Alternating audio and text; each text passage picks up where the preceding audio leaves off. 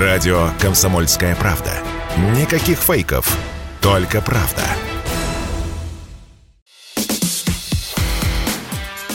Диалоги на Радио КП. Беседуем с теми, кому есть что сказать.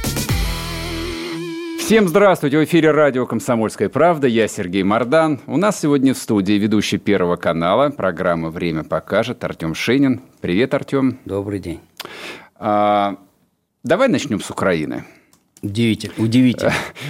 ну, вот да. Неожиданное начало, удивительное и какое-то парадоксальное. Скажи, пожалуйста, а ты ездил в Мариуполь, снимал что-то там или это так, по зову сердца просто? ну, я ездил не, не только и не столько в Мариуполь, я поехал э, на, на Донбасс, и, ну, я не знаю, в общем, в район проведения специальной военной операции. Угу. Вот. Поехал, как это в песне-то поется? Поехал так, поехал сам, не по этапу. Имеется в виду, что это не была служебная командировка, вот, поэтому я ничего, э, ну, в смысле вот для эфира, там, для, ну, специально по заданию mm-hmm. редакции, то, что называется mm-hmm. журналистики, ничего не снимал, я ехал в личном качестве в свои выходные дни. Э, да, мне это нужно было для себя, э, как я для себя это определял поначалу, что, ну, когда там два с лишним месяца стоишь в эфире и каждый день говоришь вот это вот «работайте, братья», угу. а, ну, ты же себя как-то ассоциируешь с этими людьми, и с котор, которым ты это говоришь, не видя их, а, предполагая, зная, что они есть, видя их по телевизору.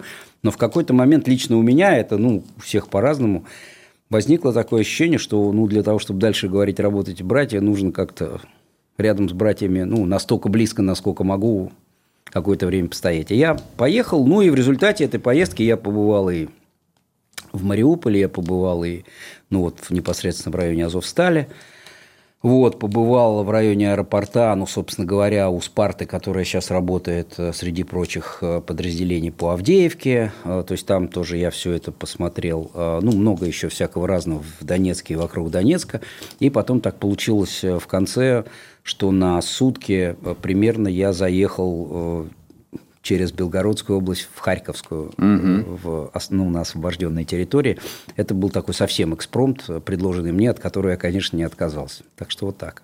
Слушай, ну вот ты как человек, который э, был на настоящей войне, вот, ну у тебя же все равно, то есть какие-то сравнения, какие-то воспоминания все время всплывали в памяти, ну... Ну, конечно, всплывали. Ты знаешь, э, ты вот сказал на настоящей войне. Ну, любая война, э, любые боевые действия, где, в общем, э, стреляют, убивают и ну, рубятся друг с другом, она как бы настоящая. Э, вопрос всегда масштабов и, скажем так, формата этой войны.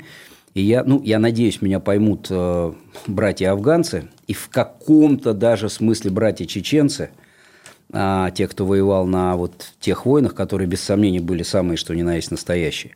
Но это, конечно, совершенно другое. Угу. Вот, поэтому у меня, конечно, много э, возникало всяких э, ассоциаций и ассоциаций на совпадение ощущений и на абсолютное несовпадение ощущений. Ну, то есть настолько то, что происходит там, больше, масштабнее, сложнее, чем вот, ну, то, в чем довелось участвовать мне и э, ну, друзьям моим, те, с кем я общаюсь, те, с кем я разговаривал. Вот. Хотя какие-то вещи, ты знаешь, э, удивительно, как раз в рамках того, зачем я ехал. То есть характер войны, масштаб войны. Ну, в принципе, тут я никаких особых э, не открою ни для кого новостей. Ну, то есть, ты понимаешь, мы, в общем, так объективно со времен Великой Отечественной войны а, не воевали с противником, у которого было все или почти все, что есть у нас. А, я разговаривал с а, бойцами там, до которых я добрался, у которых есть опыт участия там и в сирийской кампании. Ну, афганцев, чеченцев уже среди того уровня mm-hmm. бойцов, с которыми я общался, конечно, нет, потому что, ну, возраст. Вот. Хотя были те, кто вот застал вторую Чечню.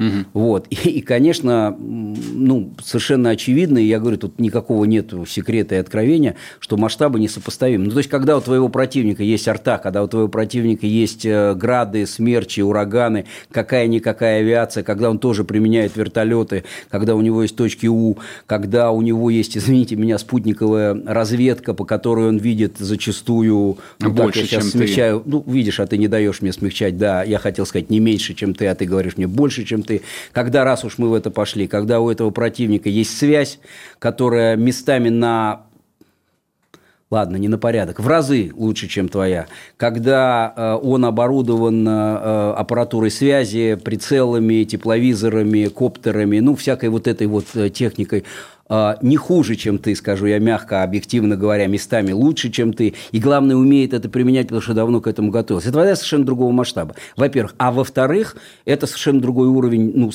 как бы соприкосновения и столкновения. Ну, служа в Афганистане, мы прекрасно понимали, что это тоже против Америки. Ну, mm-hmm. точнее, что Америка против нас.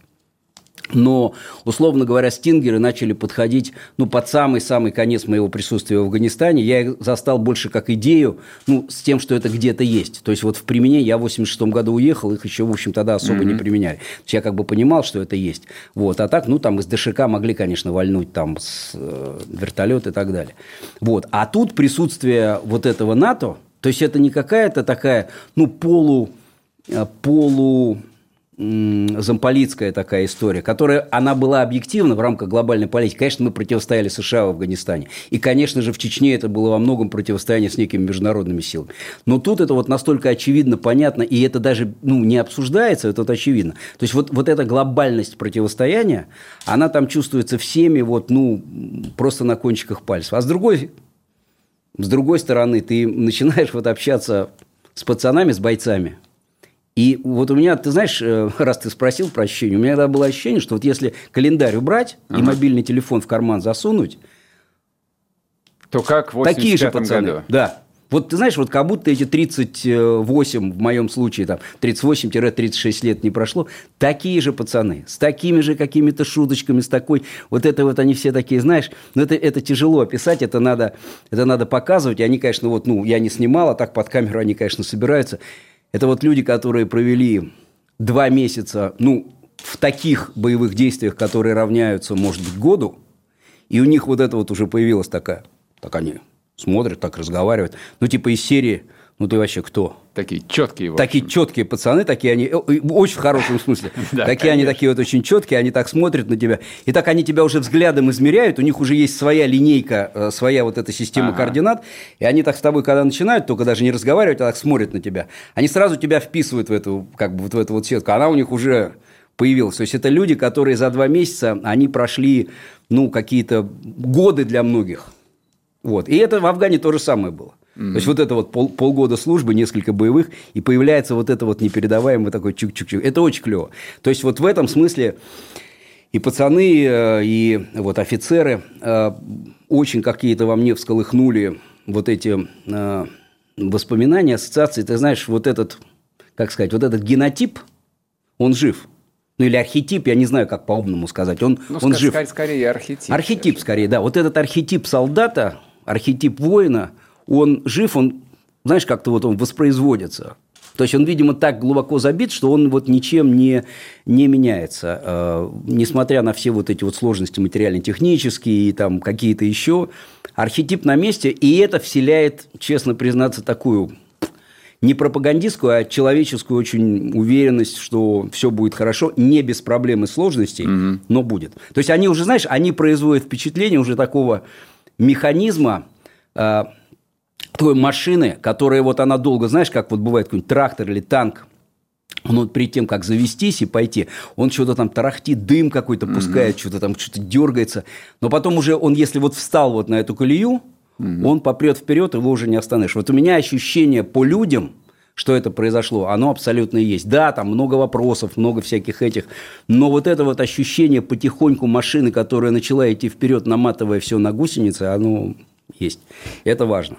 Я просто вот э, читаю много достаточно украинских пабликов, они ежедневно постят, но у меня такое ощущение, что сводки британского пиар-агентства, ну, Конечно. соответственно, от, И лица, от, от лица британского Минобороны, но работают они исключительно как пиар-агентство. Они изо дня в день пишут примерно одно и то же. Значит, ну, естественно, русские э, сорвали все сроки, никуда не продвинулись, не добились успеха. Но главное, практически каждый божий день моральный дух э, российских войск оста- остается низким.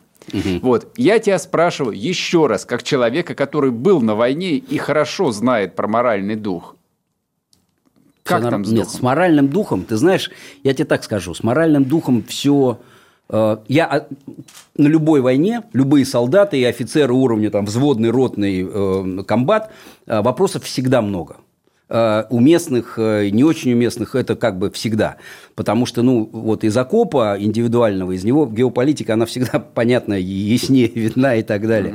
И все сложности обеспечения армии, корпусов, дивизий и так далее. То есть вопросы есть. Но что касается морального духа, он не просто есть, а он, скажем так, моральный дух воинов, которые выполняют боевые задачи, он, скажем так, даже на, не, на, на, некоторой, э, на некоторую величину опережает, э, собственно говоря, необходимый для выполнения этих боевых задач. То есть, условно говоря, э, вопрос о том, чего мы медлим – то есть, понимаешь, ведь невысокий моральный дух – это вот как вот эти герои все захисники ну, вот да, все больше да. записывают, что вот вы нас туда бросили, у нас этого нет, у нас этого нет, у нас этого нет и так далее.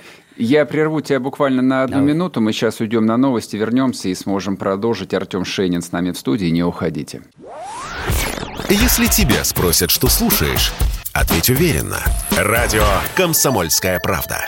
Ведь Радио КП – это истории и сюжеты о людях, которые обсуждает весь мир.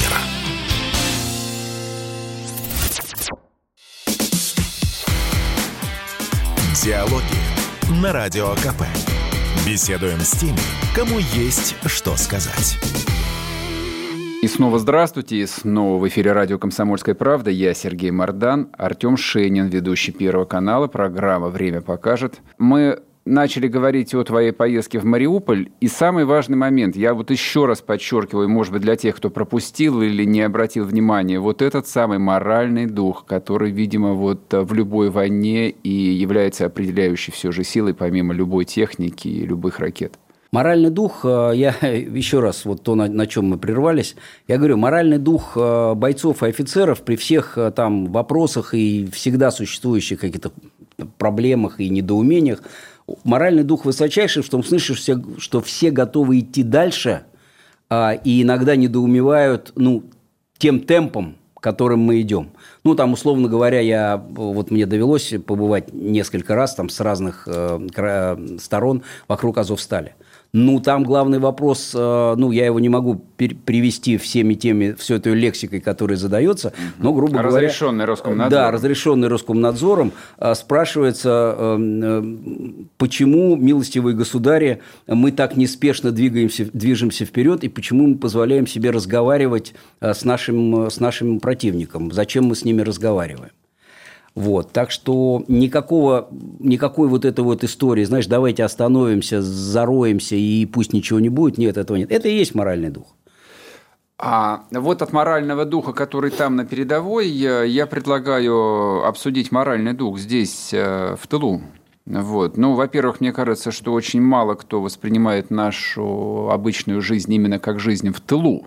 Вот. И у меня это время от времени вот вызывает такое некоторое недоумение. То ли люди инфантильны, то ли люди боятся осознать то, что пришло, а может быть что-то другое.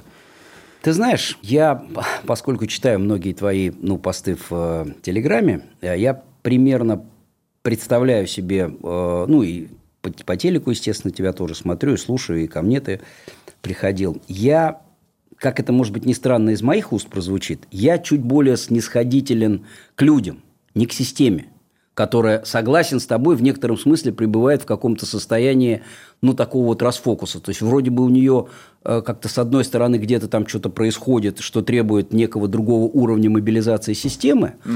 а с другой стороны, э, то есть, вот, то, то есть, с одного бока там, условно говоря, там жара.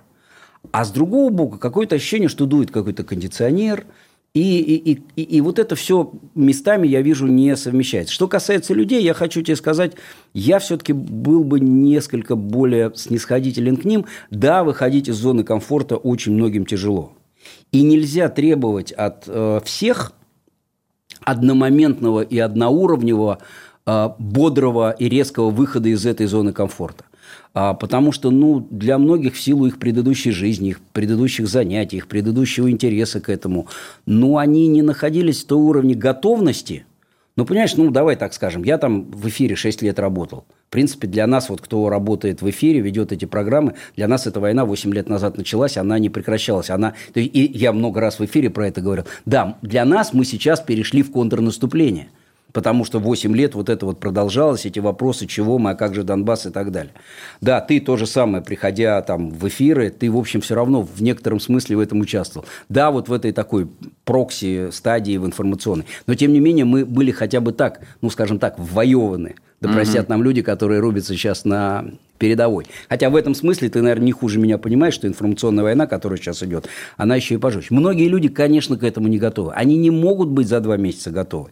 И вот мне кажется, что правильная, тонация, э, правильная интонация их перевода вот в эту, в большую мобилизацию. Не то, что вот вы что тут все типа расслабились, уроды. Пятая колонна. Типа там пятая колонна. Мрази. Вы, вы что, типа мрази, там еще не построились на подоконниках, у нас тут такое дело. Кофе пьете а вы тут, из бумажных кофе пьете, понимаешь, там чего-то им там не хватает. Это на самом деле, э, это на самом деле может иметь э, совершенно обратный результат. Угу. Я совершенно так считаю. Будучи с тобой согласным, к чему мы должны двигаться и к чему мы должны прийти, я считаю, что вот такая чрезмерная, такая вот угрюмая, значит, значит, вот это вот, она может быть вредной.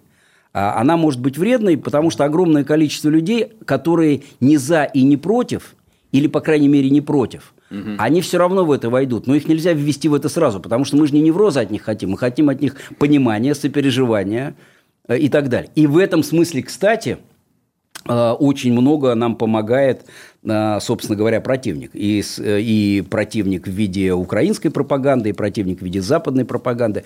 Очень многие люди на моих глазах из этой зоны комфорта, следствием которой является повышенный уровень мобилизации, вышли не потому, что мы их пинали и говорили, что вы, типа, тут, туда, а потому что у них есть а, способность анализировать, видеть, чувствовать, понимать, и они движутся в этом направлении. Очень многие сами. Поэтому Поэтому, да, это порой удивляет, это порой напрягает, но тут нужно быть очень аккуратным и осторожным именно для того, чтобы, когда мы говорим, мы столкнулись, у нас конфликт, mm-hmm. у нас противостояние, там мы должны победить, чтобы мы оставались максимально большими мы, чем э, этого можно достигнуть. То есть, грубо говоря, отрезать от себя вот так вот направо и налево какие-то ломти, которые выглядят, что если это не такая, вот знаешь, вот рабочая мышца, мускулатура, да, не надо, отрезаем и выкидываем, типа, зачем нам эти лохмотья? Это все фигня, так можно очень далеко зайти. На мой взгляд, это опасно. Тут должен быть, не должно быть и другой крайности. Угу. Что, знаешь, живи там в своем мирке, там где-то что-то происходит, а ты там типа катаешься на самокате.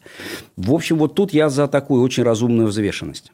Ну вот э, как бы не в рамках спора, а скорее как продолжая твою мысль. Я понимаю, что там нормальный взрослый человек, он настроен на нормальную, обычную повседневную жизнь, и вот э, взять его там и выпихнуть, включить такого суслова, ты как советский человек понимаешь Понимаю. тоже, да, этот да. образ.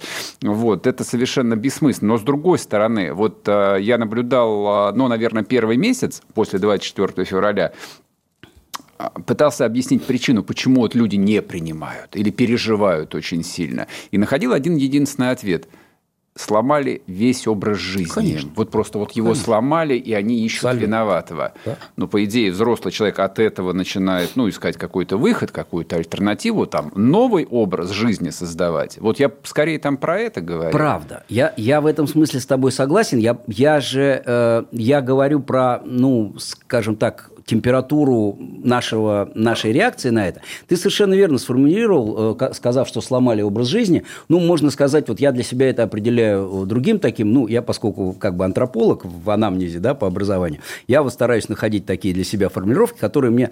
Э, э, очень многих людей совершенно неожиданно для них, поскольку они не следили за всей этой историей, их выпихнули из зоны комфорта. Их выпи... Ну, вот представляешь себе, когда ты там где-нибудь, вот люди там, знаешь, где-то там вот в бане, там в сауне, такой не говоришь. И вдруг раз, и свет выключился, и где-то ты стоишь в каком-то холодном, хорошо, если предбаннике, а то и на улице, ну, ты что, будешь разбираться, что там произошло? Во всем районе свет от, отрубили? Mm-hmm. Или это в данной конкретной сауне? Или это какой-то предохранитель? Ты, у тебя первая реакция какая? Выбили их из зоны комфорта. Для меня вот очень показательно в свете того, что ты говоришь. Я помню, это какой-то был третий, четвертый день. Он для меня очень объяснил вот этот пример, когда какой-то, я их всех, честно, не, не запоминаю по именам, ну, какой-то блогер, шмогер, какой-то, говорят, очень какой-то известный вот среди молодежи там и так далее. Он сказал такую фразу, ну, общий смысл ее был такой, что мне пофиг ваша Украина, ваша спецоперация, ваше вот это вот все, вот этот вот Apple Pay мне верните. Понимаешь, для меня это была квинтэссенция. И мне вот этот примерно какой-то там один из первых дней операции, он мне очень многое дал понять вот про этих людей.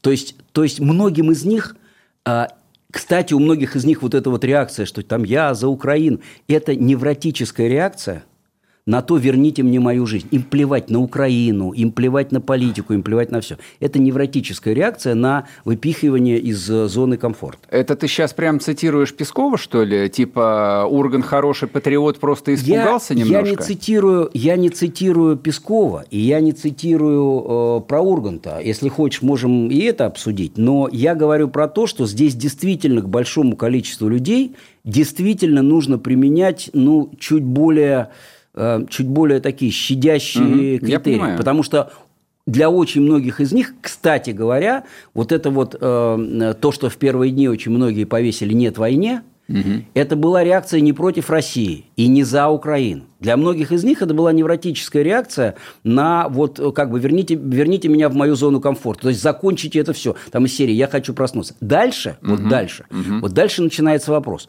Кто-то начинает запи- э, записывать ролики в поддержку украинской армии, начинает гнобить нашу армию, начинает гнобить нас всех, начинает стыдиться России, начинает говорить, что вот э, Россия это... Вот это угу. определившийся враг или недруг. И это одно отношение.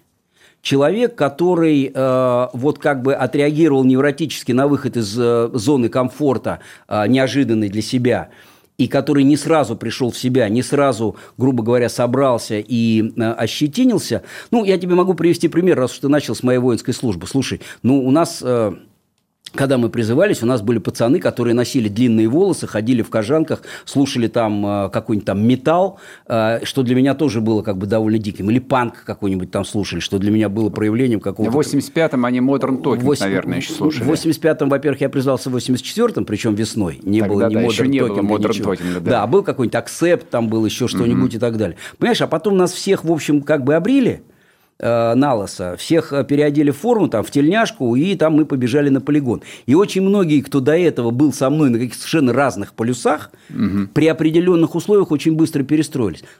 Да, были те, кто косил от армии, были те, кто там косил от Афгана и так далее. Так что я про это. Уйдем еще на короткий перерыв, вернемся и продолжим. Артем Шенин с нами в студии. Если тебя спросят, что слушаешь, ответь уверенно. Радио «Комсомольская правда». Ведь Радио КП – это самые оперативные и проверенные новости.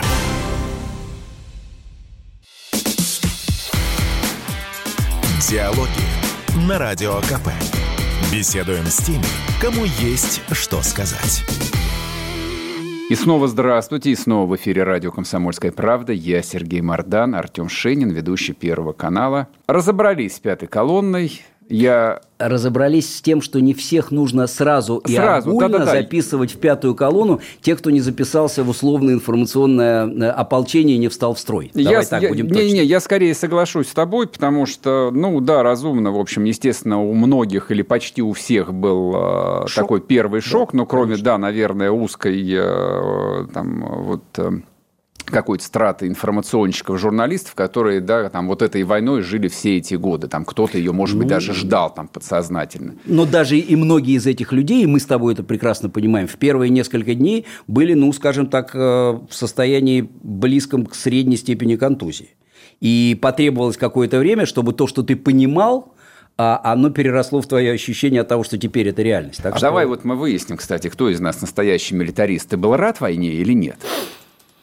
Я был понимаешь, э, во-первых, что ты вкладываешь в слово «война». Это была что... долгожданная война или нет? А, ну, для нормального человека война, если он не находится в какой-то прям совсем вот уже загнанный в угол ситуации, не может быть долгожданной. Но это была война, про которую мне лично давно было понятно, угу. что она неизбежна, и что с каждым, э, с каждым месяцем и годом э, эта неизбежность становится все более и более э, критичной. Угу. Это не, э, не приводило к тому, что я каждый день сидел и говорил, господи, вот только бы завтра, только бы вот завтра вот вдарили, ну давайте уже, давайте уже, родненькие. Нет. Но я как бы понимал, что что оно, я могу, это несложно проверить, чтобы, знаешь, не выдавать тут себе запифию какую-то там. Это несложно проверить. Первый раз где-то, наверное, в ноябре месяце, может быть, в декабре, а, в там, первой декаде, а, мы сделали программу, ну, как бы в моей программе с Владом Шурыгиным а, говорили на тему о том, он написал очень большую, ну, военным экспертом известным, который написал статью, что, грубо говоря, вот Украину все равно готовят к войне с Россией, и сейчас это подтвердилось ну, просто на 100%, процентов. А, вот мне довелось там, в, а, будучи там с пленными тоже немножко пообщаться, для меня совершенно очевидно, что, что там всем 8 лет было понятно, что они готовятся к войне и ни с каким не с Донбассом, а с Россией, потому что для Донбасс, Донбасс для них как раз был Россия. Это у нас тут были, знаешь, вот это вот mm-hmm. Россия, не Россия. Без да, без альтернатив, да. Вот. А для них э, как бы Донбасс это был Россия, и конфликт с Донбассом это был конфликт с Россией, причем вот ну, как, как от имени другой э, реальности. То есть они к этому готовились. И мы с Владом тогда говорили о том, что это все равно случится, но через полтора-два года это может случиться уже на том уровне готовности Украины, потому что у них эта подготовка, она продолжалась. То, что мы сейчас видим, это, в общем, уже такие более или менее, ну, форс-мажорные, но достаточно накатанные рельсы. То, что мы видим, э, и то, что мне там вот в поездке удалось увидеть, и то, что мы видим каждый день вот в эфирах, то есть то, что это была глубочайшая их подготовка к войне а, с Россией руками натовских инструкторов и так далее и тому подобное. Слушай, я там, мне ребята на позициях э, дали э, ежедневник одного, ну, уже денацифицированного самым надежным способом, то есть mm-hmm. в бою, а, значит, э, укронациста, вот, который, ну, видимо, на каких-то занятиях а, его вел. И там, кстати, что очень забавно, там часть по-русски, часть по-украински. То есть он как-то все время переходил с русского на украинский. Но просто, чтобы коротко. Там уже все структурирование материала – которые ему читали и то, как он записывал. Это абсолютно американская система. Вот эти, знаешь, вот аббревиатуры, они любят вот это вот придумать mm-hmm. какое-нибудь словечко, расшифровать его по каким-то, значит, отдельным понятиям. А, и вот эти вот их вот там МЭТ, ТС, Салуты, э, то есть все это, все это, все это. То есть это было уже, а это ты понимаешь, это уровень, ну раз это на позициях, это уровень там, ну, ротный максимум батальонный. То есть mm-hmm. это все вот уже так, то есть их готовили. И вот тогда и мы это обсуждали, и я, с этим, я не могу сказать, что мне это нравилось, у меня, знаешь, знаешь, так вот, как вот что-то запульсировало внутри в ожидании, что как бы понятно, что если этого не избежать, ну, цитируем, как, цитируем да. классиков, да, если драка не, неизбежна, да, бей первым. Вот, поэтому я не могу что я, сказать, что я обрадовался. Я э, могу сказать, что у меня было ощущение того, что вот надвигавшаяся неизбежность, она случилась сейчас. И сейчас от этого некомфортно, но понимание того, что этот дискомфорт сейчас, а, он стоит того, чтобы не быть куда большим дискомфортом через полтора-два года, а, я, в общем, я внутренне довольно быстро а, рационально мобилизовался. Эмоционально это было ну, чуть сложнее, вот. А рационально я мобилизовался почти сразу. Это, это нельзя назвать радостью, но в каком-то смысле, я так понимаю, ты это хочешь услышать, в каком-то смысле, да, это было облегчение. Потому что, и это было облегчение еще и потому, что, ну, все-таки все эти 6 лет работы моей в эфире и 8 лет работы в программе «Время покажет», это же все равно было э, не всегда сказанное вслух, но это все равно было такое вот общение с Донбассом, и это всегда висело в воздухе. Ну, родненький, когда? Угу. Понимаешь, вот каждый раз, э, когда я э, общаюсь там с кем-то, с э, кого там на Донбассе, в Донецке, в Луганске, там обстреляли в очередной раз, там, вот, и когда я заканчивал всегда эти скайпы, там на любом уровне, от артиллериста до, там, не знаю, руководителей, я заканчивал этими словами «держитесь, мы с вами», у меня все равно где-то внутри что-то ковыряло. вот, сколько ну, ж можно держаться. То есть, то, есть, да. то есть, сколько им можно держаться, и вот насколько мы с ними. И я вот сейчас, когда... Вот, вот, кстати, по поводу вот облегчения и так далее, вот я сейчас в эту поездку, ну, сколько я там, 8 дней был, и да, там, ну, конечно, люди там подходят, и, ну, везде, везде, везде, везде, и насколько мне было вот э, облегчением им говорить, ну, вот, ребят, вот я... Вот 6 лет я вам говорил, держитесь мы с вами. Вот теперь мы вместе. Mm-hmm. Вот теперь мы вместе держимся, и мы либо вместе победим, либо другого, либо я не обсуждаю. Поэтому в этом смысле можно говорить, что да, как-то полегчало э, так, стратегически. Слушай, вот поскольку мы с тобой э, не политики и люди вполне себе безответственные, а, так сказать, не стесненные угу. условия, тем более ты вообще под санкциями, я пока нет. А, Тебя еще все впереди. Ну, наверное, наверное. Да. Как ты думаешь, а, какова судьба вот этой территории, которая называется Украина? Вот после всего того, что произошло, после того там, невероятного ожесточения, которое происходит там каждый день mm-hmm. с замученными людьми, сегодня там выложили ролик э, в телеге, я не знаю, видел ты или нет, там взяли э, опорный пункт украинский, там просто они живьем сожгли солдатика, ополченца. Ну, командира роты, судя по всему. Ты знаешь, действительно, мы с тобой не политики. Насчет того, что мы люди безответственные, это же я понимаю, у тебя такая фигура речи.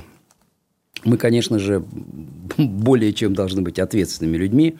Я так хочу сказать. То, какой будет судьба территории, которая сейчас называется Украина, это сейчас не вопрос. Это не главный вопрос, и он, э, и он такой очень побочный. Главный вопрос, э, что будет и какой будет территория, которая называется Россия. Угу. Вот. И то, насколько Россия может, готова и способна себя ощутить, позиционировать и утвердить в новом качестве, э, в новом ощущение себя, понимание себя и своего места и так далее, автоматом определит не только то, что будет на территории Украины или не будет на территории Украины, но и очень многое другое. Я сейчас не хочу забегать в эту вот геополитику, но тот процесс, который сейчас начался, мы же прекрасно понимаем с тобой, что это не про какую, не, не, не про Украину, и даже не про территорию, которая называется Украина вот сейчас как государство. Это то, что сейчас началось, это процесс того, э, что неудачно прервалось в 1991 году, и это процесс того, что мы каким-то образом э, говорим сами себе и миру, что, ребят, ну это было несправедливо. А это было несправедливо. Это было несправедливо, и мы так не согласны. И мы э, хотим восстановить некую справедливость, у нас есть свое понимание этой справедливости.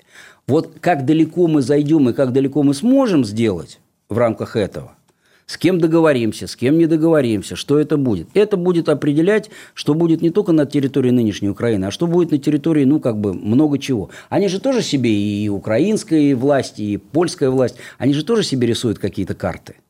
Но это же не вопрос того, кто нарисует себе какие карты и кто на, нарежет себе в голове каких-то э, территориальных объединений, э, э, как бы государственных, или там регионов Российской Федерации.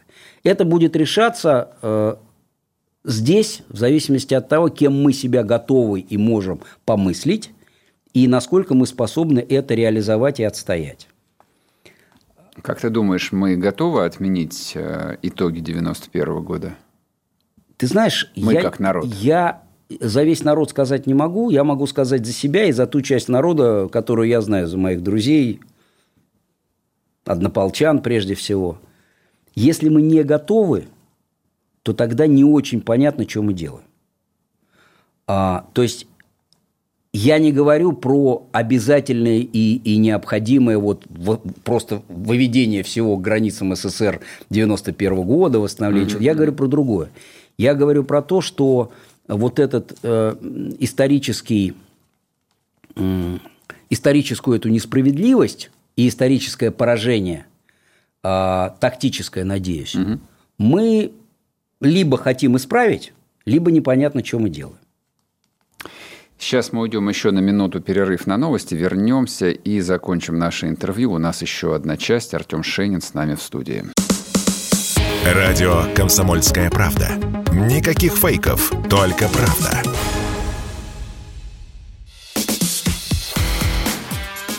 Диалоги на Радио КП. Беседуем с теми, кому есть что сказать. И снова здравствуйте, и снова в эфире радио «Комсомольская правда». Я Сергей Мордан и Артем Шенин, ведущий Первого канала. Артем, мне кажется, ты а, не закончил мысль, когда мы говорили о том, отменяем мы 91 год или нет. Да, я не закончил э, мысль. Мы отменяем свое безоговорочное признание того, что случившееся в 91 году безальтернативно и правильно и справедливо. Потому что оно неправильно, несправедливо. А вот какой будет альтернатива, зависит от того, еще раз повторяюсь, как далеко мы готовы пойти и как далеко мы способны пойти. Я по этому поводу могу сказать, э, и это не... Э, да, конечно, сейчас кто-то, наверное, скажет, вот, реваншисты опять там собрались, что-то грезят какими-то своими бредовыми идеями. Так реванш Нет. – это отличное слово же. А, реванш – неплохое слово, да. А, Реконкиста, я бы даже да, сказал. Бы. вот. Так вот, э, на самом деле эта идея не только в наших головах, как кому-то может показаться, каких-то там, знаешь, вот людей, переживших травму потери страны, и вот mm-hmm. у них поэтому там травма, все это мы знаем.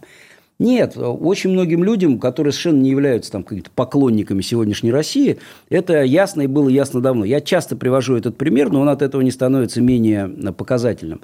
А, года четыре, даже пять назад к нам в эфир ходил а, один эксперт с Украины, а, который ну, не был, вот, ну, как мы называем там, вот нашим он был вот, ну, как бы тамошним, но разумным человеком, с Кривого Рога он был. У него брат был с Донбасса, он к нам, когда первый раз пришел, он назвал нашу программу вот это вот ватным шабашем, вот, потом как-то посидел, послушал, сменил немножко риторику, потому что человек разумный. А съездил к брату на Донбасс, с ним как-то поговорил. И потом у него какая-то такая более взвешенная началась э, позиция. Так вот, он тогда еще, будучи в достаточно невзвешенной позиции, он сказал очень важную фразу. Он сказал, что то, что мы имеем сейчас на Донбассе, а это был там не знаю, 17-й год, это добежавшая до нас бескровная, э, добежавший до нас бескровный распад Советского Союза. Понимаешь, то есть всем понятно – что то, что случилось в 91 году, оно тогда не закончилось. Угу. Оно как бы началось, что-то замели под лавку, что-то сделали вид, что не, не заметили, что-то как бы было не до того. То есть где-то вот это рвануло, ну, условно говоря, там э, Приднестровье, там Таджикистан рванул, Узбекистан немножко рванул и так далее. И тому. А где-то вроде как все и как-то вот само получилось. А оно не получилось само, оно просто в силу намного большей вот масштабности – да, вот э, история, оно просто как-то было отложено. То есть это отложенная история. Ты же, ты же прекрасно понимаешь, что там 31 год для истории – это вообще ничего. Это вообще ничего. Это в, в масштабах человеческой жизни много, в масштабах нескольких там поколений, полупоколений много. В масштабах истории это как бы вообще ничего. Ну, то есть там в 91-м где-то там, ну вот там страна споткнулась, и что-то типа там коленку терла, знаешь, там это вот подорожник прикладывала, uh-huh, uh-huh. чего-то там вот это. Вот. А оно никуда не могло деться. Ну, у России нет другого способа существования, как вот, вот, вот тот, который у нее есть. И случившееся в 91 году, это было перпендикулярно способу существования и менталитету нашим.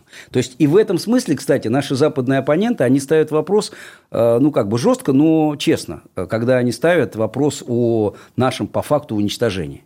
Потому что они нам говорят, в общем, то, что нам нужно слушать, что мы либо восстанавливаем существование в рамках своих представлений о справедливости, чести и так далее, либо нам не жить, не существовать. И они, в общем, нам это подтверждают. Ну, как бы да, ребят, вы уже вот как бы Давайте. Так что ну, я-то им благодарен за это. Ну, то есть, либо они доведут до конца да. 91 да, год, вот. на который мы вроде бы согласились, вот. а тут решили, значит, отыграть вот. обратно. Вот. То есть, то есть, ты понимаешь, что сейчас ведь вопрос, и вся их риторика, которая многих, кто, может быть, не прожил это, или не помнит, или забыл, или не так понял, их риторика, она в этом смысле, да, она подлая, она там нам не нравится, но она абсолютно в каком-то смысле логично. Последовательно. а, последовательно, совершенно верно. Они нам говорят следующее. Ребят, значит, мы в 91 году, в принципе, вас могли размазать совсем. Угу. И, ну, давай скажем честно, могли размазать. Сто процентов. Могли размазать и не на бывшие советские республики, а на регионы и так далее и тому подобное и так далее. Мы могли вас размазать. Мы не стали этого делать, думая, что как бы мы вас и так достаточно, значит, это вот накрячили. Вот. А вы, оказывается, не накрячились. Угу и говорите, что вот вы такие раз, вот и вдруг как-то это вот. Ну, хорошо. Но теперь имейте в виду, что если у вас не получится, то мы отмотаемся в 91 год и сделаем то, что мы могли и должны были сделать э, еще тогда, говорят они нам. В этом смысле давая нам как раз очень хороший повод к той самой мобилизации, о которой ты говоришь. Те, кто не понимает сейчас то, что происходит, и не до конца мобилизованы, они не понимают самого главного. Это сейчас не про Украину и не то, что угу. будет на той территории. Это про то, что будет с нами, и доделают ли до конца то, что могут и хотели, и могли доделать в 91 году. Только теперь это будет с намного большей жесткостью, жестокостью, бескомпромиссностью и э, так далее и тому подобное. Вот и все. И это вот продолжение см... 91-го. Так и, вот, и вот смотри, какие символы. То есть даже это не 91-й, это 90-й год. Э, вот буквально сегодня официальное заявление.